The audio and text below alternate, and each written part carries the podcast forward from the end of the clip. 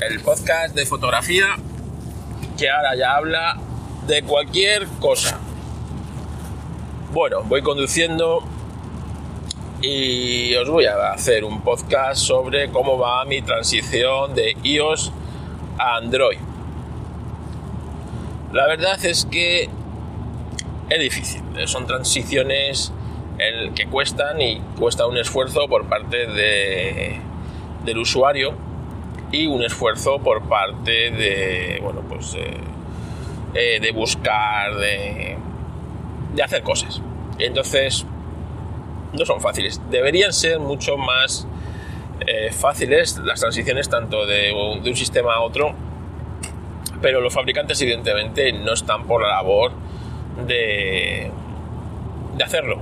Primero porque, bueno, el ecosistema que ellos van buscando es tenerte, es tenerte cautivo, ¿no? Ellos lo llaman ecosistema porque, porque prisionero eh, suena peor, no, no, no, la sociedad no, no, le gusta a los prisioneros, no le gusta eh, ser cautivo, no le gusta ser rehén, pero en el fondo, si nos ponemos a pensar, somos rehenes de estas compañías.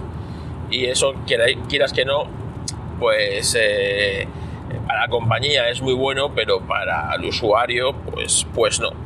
¿Por qué? Pues porque estas cosas son difíciles. En el fondo tienes que renunciar, tienes que forzarte, tienes que invertir un tiempo y un esfuerzo que no todo el mundo está dispuesto a hacer, evidentemente.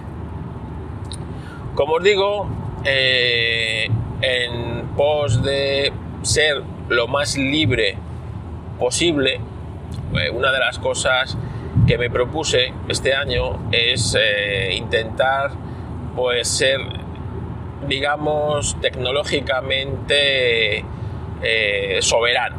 Y es que yo tener yo mis datos tener eh, yo la libertad de compartirlos o no y tener yo eh, la capacidad de pues bueno pues de, de controlar mi entorno para ello, pues eh, el mundo iOS es más, es más complicado en este, en este, aspecto.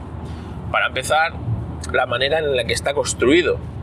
Es decir, eh, el que no haya eh, maneras, digamos, legales, comillas, de meter programas en, en iOS, hace que sea la propia Apple la que controle gran parte de, pues bueno, pues de, gran parte no, todo el contenido que hay en tu teléfono.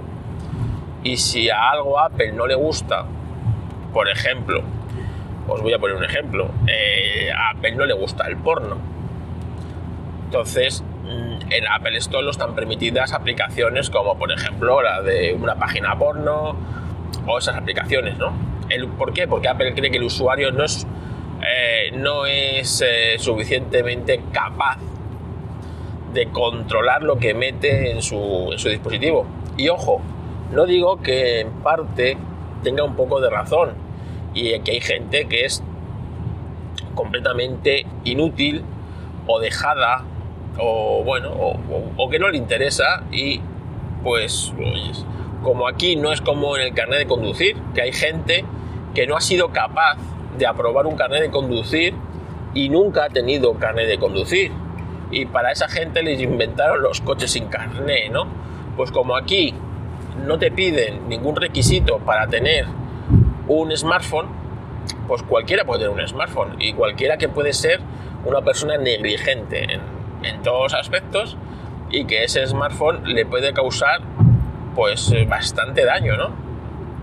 Entonces, eh, y no hablo de daño físico, ¿me entendéis? ¿no? De malware, de hackeos, de robos de datos, robo de dinero, de cuentas, de mil cosas que andan, que andan por ahí. Que a los que estamos más o menos activos en esto, muchas veces nos cuesta darnos cuenta de cuando nos están intentando timar. Imaginaros a una persona totalmente lega en estos aspectos la que le pueden liar, ¿no? Pues eh, yo lo asemejo como si alguien que no que no se examina de un carnet de conducir, que no se hace pruebas de un código de circulación y que le dejas en un coche, imagínate un coche automático en el que él solo tiene que mover volante, derecha, izquierda, acelerar y frenar, y te sueltan ahí en mitad de la vía, pues yo, el peligro que es esa persona para sí mismo y para, para otras personas, ¿no? Pues eso pasa en los smartphones. Hasta que entonces hay Apple, veo yo que a veces que trate a, sus, a la mayoría, a todos sus usuarios, no a la mayoría, a todos sus usuarios como si fueran subnormales, hasta cierto punto al que es subnormal le puede, le puede venir bien, pero claro, hay ciertas personas, la mayoría de las personas, yo creo que son suficientemente eh, responsables como para, oye, me he gastado un dinero importante en este dispositivo que es mío, que no es de Apple, eh, yo quiero instalarme esto, esto y esto. Entonces, ahora viene Apple y no te deja. Por eso yo siempre he defendido que una segunda tienda de aplicaciones en Apple vendría bien, porque hay un mundo de, aplicación, de aplicaciones en las que Apple nunca va a permitir si no le fuerzan a ellas, porque van en contra de su, de su filosofía o incluso en contra de su de su ecosistema o de, su, o de sus ingresos, ¿no? Y ya no solo hablo a esto de los juegos, de los cobros y tal, no, por ejemplo, ciertas aplicaciones que Apple o, Google en este caso no te deja, ¿no? Pero en Google la cosa es distinta, pues porque en Google tiene, sí tienes eh, tiendas de aplicaciones distintas.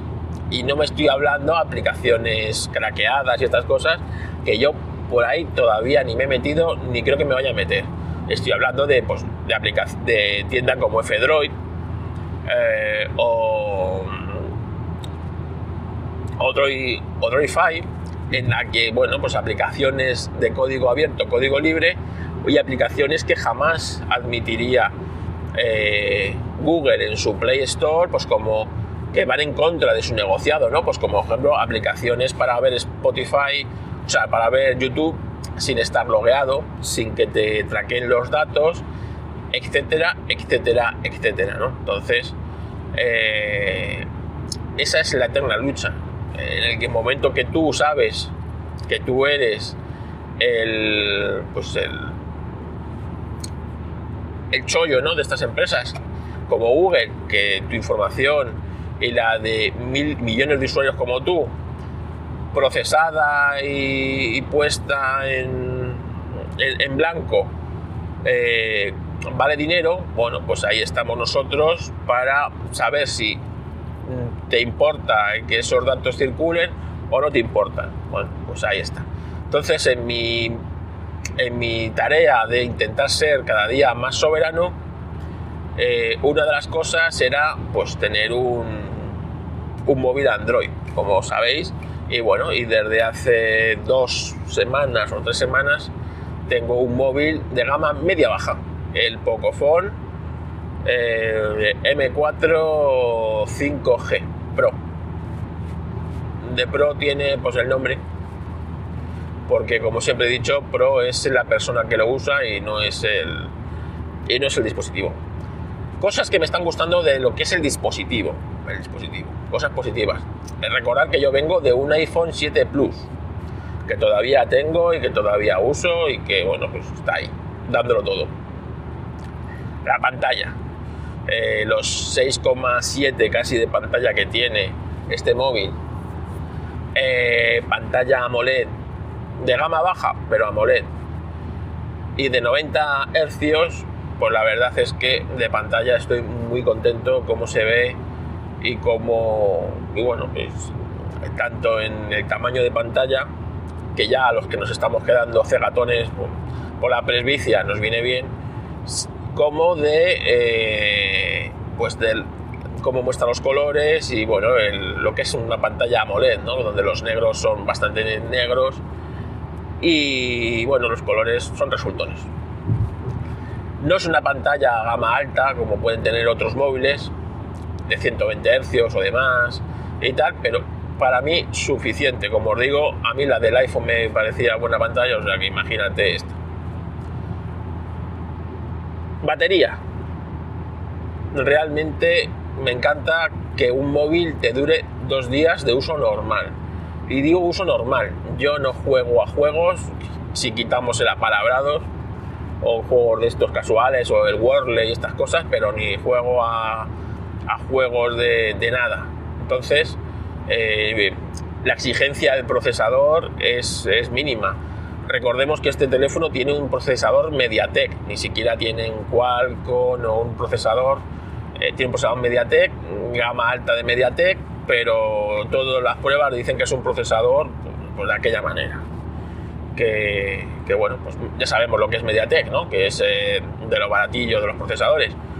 Como os digo, sus 8 núcleos, su, su 6 de RAM y tal, a mí me van bien. No he notado lagueos ni que me deje colgar en ningún momento ni de las tareas normales que le pido al teléfono. Tareas normales como son pues, pues redes sociales, eh, navegador eh, y bueno, pues una serie de programas que os iré ahora describiendo que voy usando.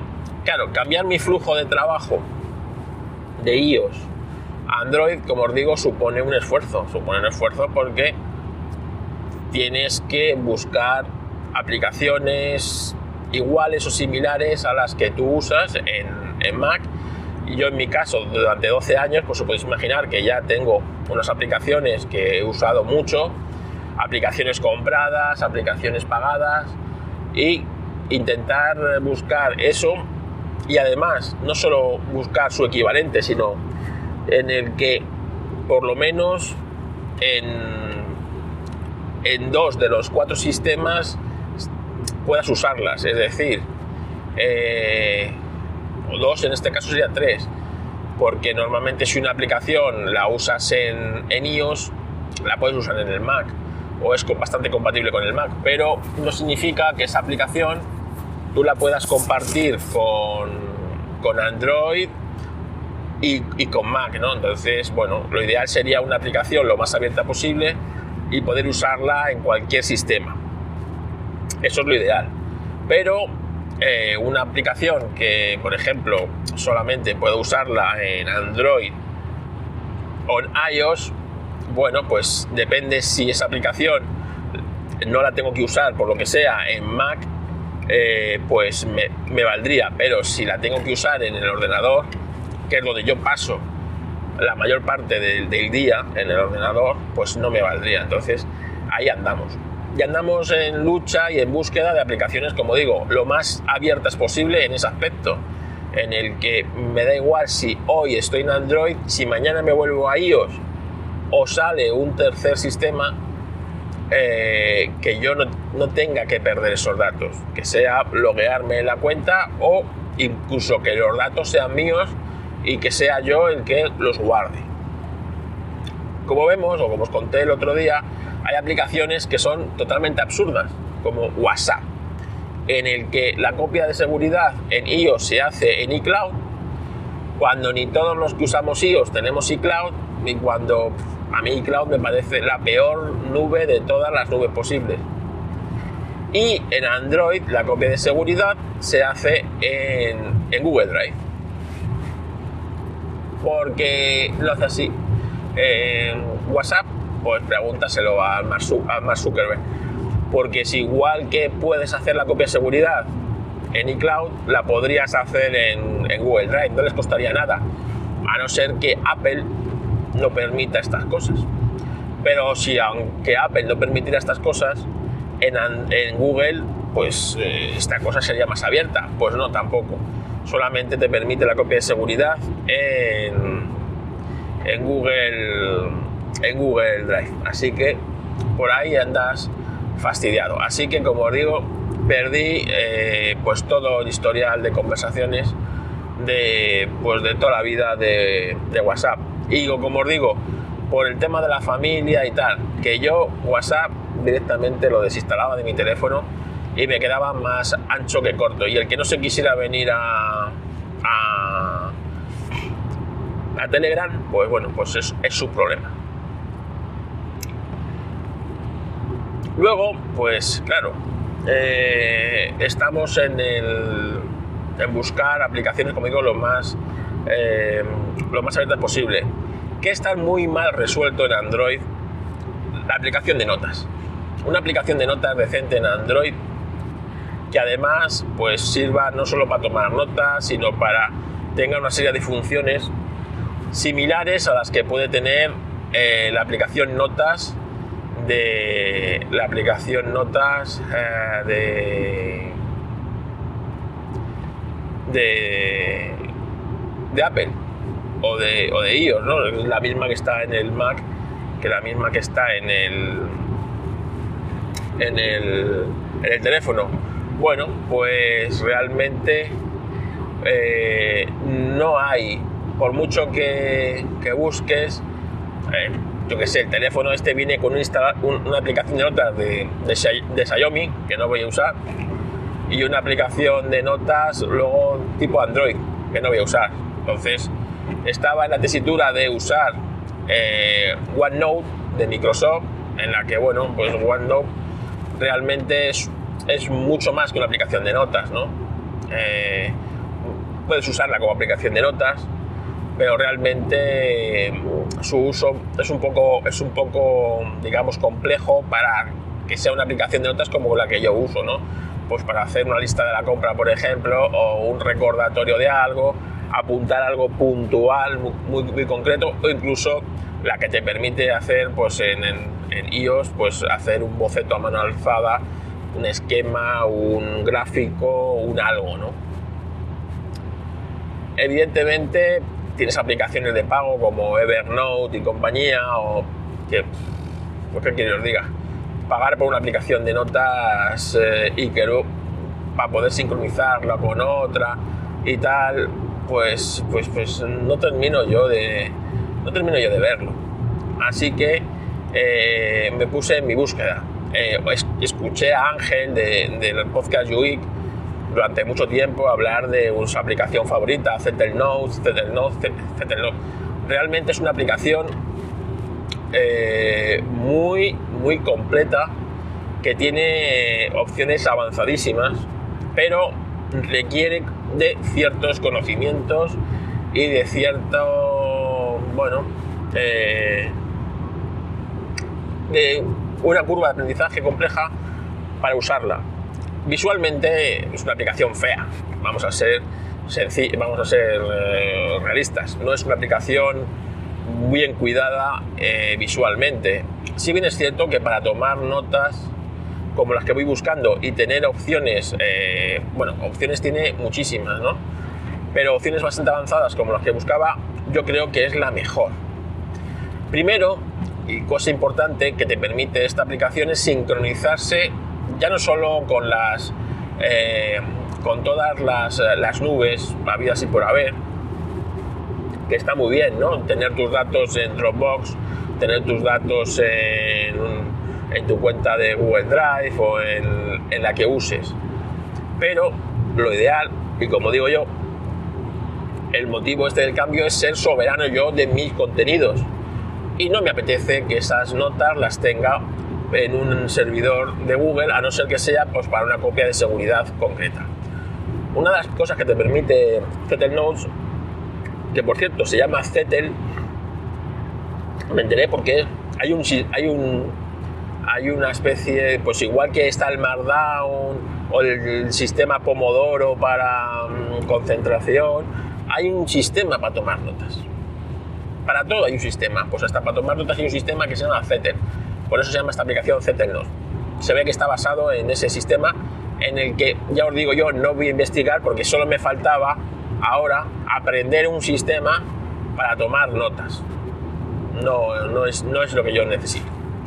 Bueno, pues eh, lo bueno de, de es que eh, tú mismo, mediante WebDAV, puedes eh, guardar tus datos en tu nube. Y una de las cosas que estoy haciendo es creando mi propia nube. Yo tengo un servidor NAS y eh, bueno, pues este servidor NAS tú le puedes meter la cantidad de discos, en mi caso tiene tres bahías para mm, discos convencionales eh, y luego tiene otras tres bahías aparte para discos SSD tipo M2. Por lo tanto, este, este NAS, aparte de ser chiquitito, eh, pues tiene unas ventajas muy grandes, ¿no? Y es que puedes tener una, un almacenamiento, digamos, convencional mediante discos, discos normales, en el que con tres bahías, imaginaros, puedes tener un almacenamiento, hoy día pues hay discos de, de 14, 10, 14 terabytes ya a un precio, digamos, asequible. Puedes tener dos discos de estos en espejo para tener tu de seguridad y, ya me dirás, o sea, una, una, nube de 10 terabytes. Y si esto lo complementas con un par de discos M2 donde el propio NAS te va a poner la información de acceso más rápido en esos discos, pues, pues puedes tener una nube bastante completa y una nube que controlas tú en, tu, en, casa y que tú eres propietario de los datos y no depende de, pues, de un Google Drive, de pagarle a Microsoft un OneDrive o, o la que sea, ¿no? Claro, esto supone también, como os digo, un esfuerzo que no es hacer solamente un clic y ala. Pues esto supone el aprender conceptos de, pues de, cómo conectar las redes, de, cómo hacer tu red accesible desde el exterior de casa, de cómo eh, securizar esta red para que solamente seas tú el que entra y procurar que no sean eh, otros los, que entren, ¿no? Entonces, esto es muchas veces, bueno, la teoría está muy bien y ahí pues tenéis eh, eh, el canal de YouTube de Naseros, el podcast de Ubik y otros en el que te van a enseñar un montón de, de cómo hacer estas cosas y otra cosa es ponerte a hacerlo tú con tu equipo, con tus conocimientos y con tu sistema. Entonces, bueno, pues la verdad es que levantar un Docker en, en el NAS eh, con, una nube como es Nest, Cloud y que lograr que funcione en tu, en tu red, en la red de tu casa, en tu NAS y que tú desde tu casa te puedas conectar a esa nube y trabajar como si fuera una nube de pues la de Google, la de Microsoft o la que sea, pues para mí es una cosa gratificante lograr que comprender un poco esa nube, ver cómo se conecta o cómo puedes conectarle servicios, ¿no? ampliarle pues, eh, eh, y hacerla totalmente personalizada a tus necesidades, pues es una cosa, como os digo, que aparte de gratificante, te hace aprender mucho. Conseguir eh, que a esa red acceder desde fuera de tu casa y con tu, con tu terminal, ¿no? Y estar en cualquier punto y, bueno, pues loguearte eh, con, en ella como si estuvieras en casa, la verdad es que, como os digo, aprendes muchos conceptos de VPN, de, de cómo funciona el Internet de las cosas, de cómo funciona el Internet y cómo está creado esto, ¿no? Y realmente es muy bonito, pero como os digo, todo esto es una inversión de tiempo, conocimiento y esfuerzo que no todo el mundo está preparado para hacer porque no tiene el tiempo, no tiene las ganas, ni quiere tener los conocimientos. Y yo lo entiendo, que esto es como, eh, como ponerte a los mandos de un coche. Tú quieres, sabes conducir el coche y sabes ir de punto A a punto B, incluso te gusta conducir del punto A al punto B. Y no tienes ni que saber qué hay debajo del capó de tu motor Solo sabes que tu coche va del punto A al punto B, lo hace desagradablemente y no te interesa si tu motor es así, es asá, eh, funciona así o funciona asá. Pues esto en la informática es igual. Así que tienes las dos opciones, la de no preocuparte y pues bueno, pues pagas tu, eh, tu nube pagas tus historias y te despreocupas, o bueno, o, ya no es el pagar o no pagar, sino muchas veces el, como os digo, mi intención es ser lo más soberano posible. para tener yo mis datos y no depender de, pues, de un servicio en el que un día dejo de pagarlo y se me corta el servicio o por lo que sea un día se va el internet y no puedes disfrutar de ese servicio. Bueno, pues eh, cuando tú eres soberano de tus contenidos, como Decar de su Netflix, o como, bueno, pues eh, yo ahora con la música, con, con, el almacenamiento y una serie de cosas, pues eh, quieras que no, vas logrando esa independencia de, pues, estos gigantes tecnológicos que en el fondo nos tienen cogidos de esas partes donde duele.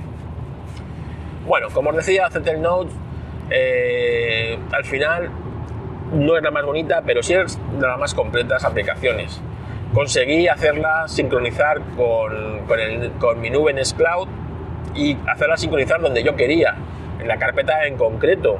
Por lo tanto, ahora cuando escribo una nota, esa nota automáticamente se guarda no solo en mi teléfono, que está ahí, ¿no? porque tú lo guardas en una carpeta local de tu teléfono, y eh, esa nota también está guardada en tu NAS.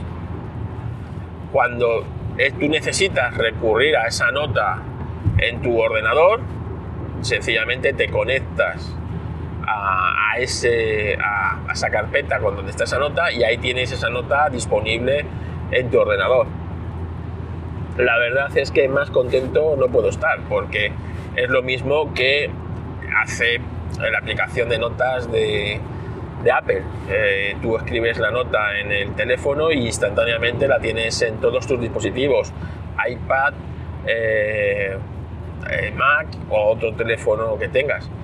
Por lo tanto, el, poder compartir notas con dispositivos y tal está muy bien. Poder encriptar notas es importante. en la aplicación de Apple, una de las cosas que puedes hacer es meter notas bajo contraseña, pues yo que sé, si tienes ahí apuntado eh, cosas, información, digamos, que no quieres que vea todo el mundo, pues la metes una contraseña y ya está. Se desbloquea después con esa contraseña y puedes ver la nota. Pero, por ejemplo, pues si tienes ahí la dirección de tu amante y no quieres que la vea tu mujer, pues coges, le metes ahí eh, la dirección completa, la metes una, una contraseña y punto en esta aplicación podemos tener no solo eh, bajo contraseña notas, sino podemos encriptar notas, que está muy bien, con, tu cable, con tu clave pública y tu clave privada. Así que genial. Y bueno, pues ahora el esfuerzo es mío de pasar todas las notas que tengo en, en la aplicación de Apple, notas importantes, porque luego también te das cuenta que después de tantos años vas guardando cosas totalmente que tenías que borrado, o que no significan ya nada, pero que están ahí ocupando espacio y, sitio, ¿no? Y bueno, pues eh, tener esa aplicación de notas y esas notas que puedo acceder a ellas en cualquier punto porque están guardadas en mi nube totalmente privada.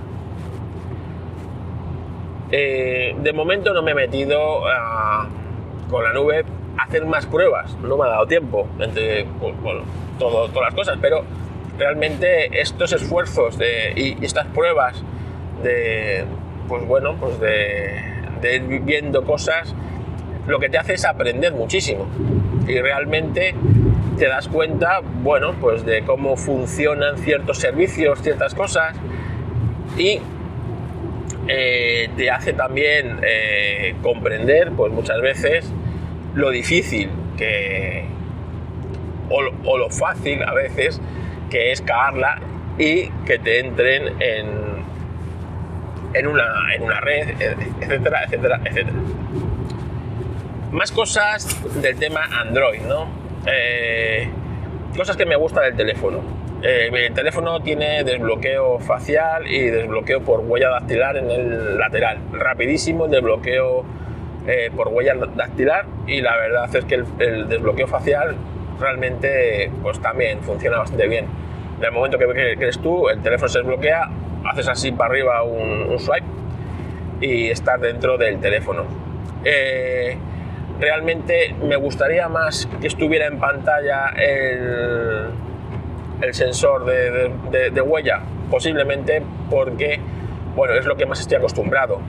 Pero ya instintivamente la mano se va a poner el dedo en el lateral donde está el sensor de, el sensor de huellas. Así que, bueno, eh, también muchas veces como que, se desbloquea doblemente, ¿no? Por el sensor y por el, y por el desbloqueo facial. No le he metido todavía ni Google Pay, ni ningún servicio pues como Apple Pay y estas cosas. No es que no me fíe de, de Google, que me fío poco. Es que no me fío de los chinos y es que mi teléfono en el fondo es un software chino. Así que el siguiente paso será ver cómo eh, resetear el, teléfono este y meterle un Android totalmente distinto, ¿no? Un, bueno, pues eh, de las de las versiones que hay de Android, pues hay alguna que está basada en seguridad y en privacidad. Y, bueno, todavía mi teléfono no está, eh, no está soportado por estas versiones, si bien hay muchos teléfonos de, poco que sí están, ¿no? Bueno, pues eh, eh, posiblemente cuando mi teléfono ya esté soportado es posible que cambie esa versión. Entonces a lo mejor es posible que si meta pues una buena tarjeta de, prepago siempre en Google Pay, bueno, pues para, para probar lo que es el, pago que debe ser pues similar o igual a lo que hace eh, Apple Pay. Una cosa que me gusta mucho de Android es el, explorador de, el explorador de archivos. Tener un explorador de archivos, digamos, tradicional, o como puede tenerlo un ordenador en el que tú puedes crear carpetas en el sistema, leer carpetas del sistema, guardar cosas en carpetas en concreto, eh, me parece un acierto, ¿no? Un acierto y bueno, pues una ventaja respecto a la mierda de explorador archivos que tenemos tanto en iOS como en, iPad, ¿no? En el que, bueno, pues los archivos, el conectar carpetas con esos archivos por la aplicación de archivos es un tedio horrible y bueno, y, una cosa que sería mejorar mucho en el, en el sistema de iOS el, explorador de archivos. Aquí en, Android es completamente distinto, es mucho más similar a lo que es un tradicional exportador de archivos, eh, o sea, un explorador de archivos en, un sistema operativo de escritorio como puede ser eh, Mac o Windows. Por lo tanto, eh, ahí está mucho, mucho mejor. Más cosas que me gustan de Android, por ejemplo, el tema de, como os digo, de tener varias tiendas de aplicaciones y buscar aplicaciones similares o que hagan lo mismo. Por ejemplo, la aplicación de YouTube, ¿no? La de NewPipe, en la que no tienes que estar logueado en tu cuenta y que eh, os recomiendo el último artículo de Ángel de Ubik donde te enseña cómo eh, poner esa aplicación como la de defecto a la cuando tú abras YouTube, en vez de que te aparezca la aplicación nativa de YouTube, te, abra el, el New Pipe este, pues la verdad es que es una ventaja, ¿no? Imaginaros que esto se pudiera hacer en iOS fácilmente, pues, pues sería, sería la leche. Como os digo, eh, otra de las cosas que, bueno, que he hecho es eh, hacer una VPN para eh, entrar en mi, en mi NAS desde mi teléfono como si estuviera en mi red desde fuera de casa, ¿no? Por lo tanto, eh, poder conectarme a todos los servicios que tengo del NAS directamente desde fuera de casa. Y la verdad es que, bueno, pues eh, es una ventaja porque tienes un montón de aplicaciones ahora que puedes instalar de esta nube, se llama Nextcloud, pues para tener un servicio de fotografía como Google Fotos, tener un servicio de distintos servicios en los que, bueno, pues poder, eh, poder interactuar y que, bueno, pues ser soberano de, contenidos. Supongo que hay, eh, hay servicios para vídeo, para audio, para música, para, para todo. Así que eso en las próximas semanas iré investigando y os lo iré contando.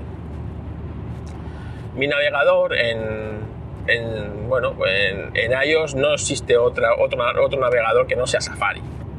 Da igual cómo lo llamen, si lo llaman Brave, lo llaman eh, Firefox, lo llaman como lo llamen, en el fondo es un Safari tuneado. Eh, yo en mi, en mi ordenador, como sabéis, como soy apóstol de Vivaldi. Vivaldi es el mejor navegador que podéis tener, ya no solo para, para vuestro ordenador de escritorio, sino también pues para el, teléfono móvil, en este caso Android. Yo les insistí mucho en que hicieran una aplicación para, para iOS y ellos me dijeron que nunca iban a hacer una aplicación para iOS mientras no se permitiera otro motor de otro motor que no fuera el de el de Safari. Por lo tanto, eh, la sincronización que yo tenía entre mi Safari, o sea, entre mi, mi, Vivaldi de escritorio y mi Safari de iOS era, digamos, muy escasa. Cosa ha cambiado en Android. Ahora Vivaldi es un, es un es un, bueno, un navegador más de los que están en, en, aplicaciones y bueno, en el momento que lo sincronizas tienes todas tus carpetas, todas tus... todo, todo tu, ordena, tu navegador de escritorio prácticamente en tu móvil, ¿no?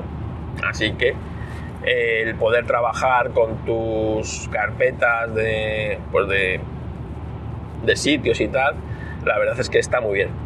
Y es un, es un navegador que va muy rápido, como sabéis, y que bueno, que mm, pronto os haré una, review de Android cuando trabaje más con él y, lo comprenda un poco mejor. El tema de podcast es un tema que sigo ahí con la aplicación esta de, de podcast, pod, podcast Adit o Podadit o algo así se llama. Mm, tiene muchas eh, opciones, pero no es una aplicación que me guste y me vaya a quedar. Como os digo, esta aplicación no está disponible en iOS y yo voy buscando aplicaciones eh, lo más abiertas posible. Y busco una aplicación que yo pueda trabajar con ella en, en todos los sistemas. Aunque bien es cierto que podcast no escucho en escritorio eh, y, sí escucho en, pues en, en dispositivos móviles. Así que eh, posiblemente vaya a cambiar a una aplicación que por lo menos exista tanto en Android como en, en Android como en, iOS. No, y no me voy a ir a Google Podcast, ya que, como os digo, los servicios de Google son servicios a evitar. No porque funcionen mal, al contrario, Google Podcast funciona muy bien y es una gran aplicación de podcast es porque como no me fío de Google, porque hoy ya no solo el tema de, de la privacidad, sino es que hoy eh, esta aplicación funciona, pero mañana pues pueden decir que la, que la borran y se quedan tan panchos y te quedas con una mano delante y otra mano detrás. Entonces, como lo que Google te da, Google te quita, eh, no voy a utilizar una aplicación como la de Google, que sería bastante fácil ya que esta sí está en, iOS, en Android e incluso eh, vía, vía navegador. Por lo tanto, sería una aplicación ideal. Así que, bueno, posiblemente me vaya a Pocket Cash, que tienes la versión de iOS, la versión de Android gratuita, y si quieres la versión de escritorio, es la que te toca pagar. Normalmente yo no suelo escuchar en escritorio podcast, así que me sería, me sería válido. Pero todavía no es una cosa que me he puesto en ello, como os digo, todo esto requiere mucho tiempo y esfuerzo por parte del usuario el, hacerlo. Más cosas que tengo en el, en el Android que pueden ser curiosas, que pueden... La carga, ¿no? La carga rápida que tiene este teléfono está genial. O sea, en, en menos de una hora está el teléfono cargado de 0 a 100 en carga rápida. En carga normal, pues bueno, normal. Eh, yo creo que dos horas, dos horas y algo tienes el teléfono cargado. Con la carga rápida y con la batería, como os digo, me dura en uso normal prácticamente dos días. eh, la verdad es que no necesito ni echo de menos ni carga inalámbrica ni una serie de cosas. Realmente, pues, eh, como os digo, el teléfono llega al final del día con un 50% de batería.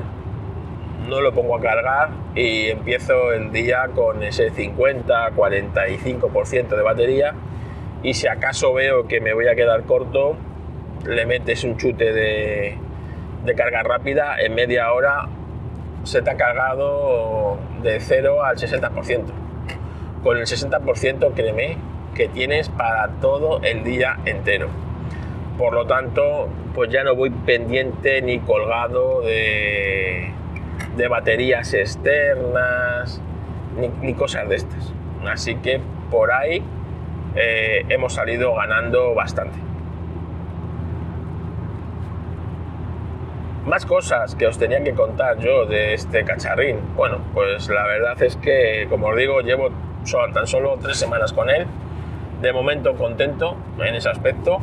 Y bueno, poco a poco descubriendo cosas nuevas y viendo cómo cada día ser más soberano tecnológicamente. Así que bueno, os seguiré contando, contando cosas y experiencias en, esta, en este paso del mundo iOS al mundo Android. Venga, nos escuchamos en otro podcast.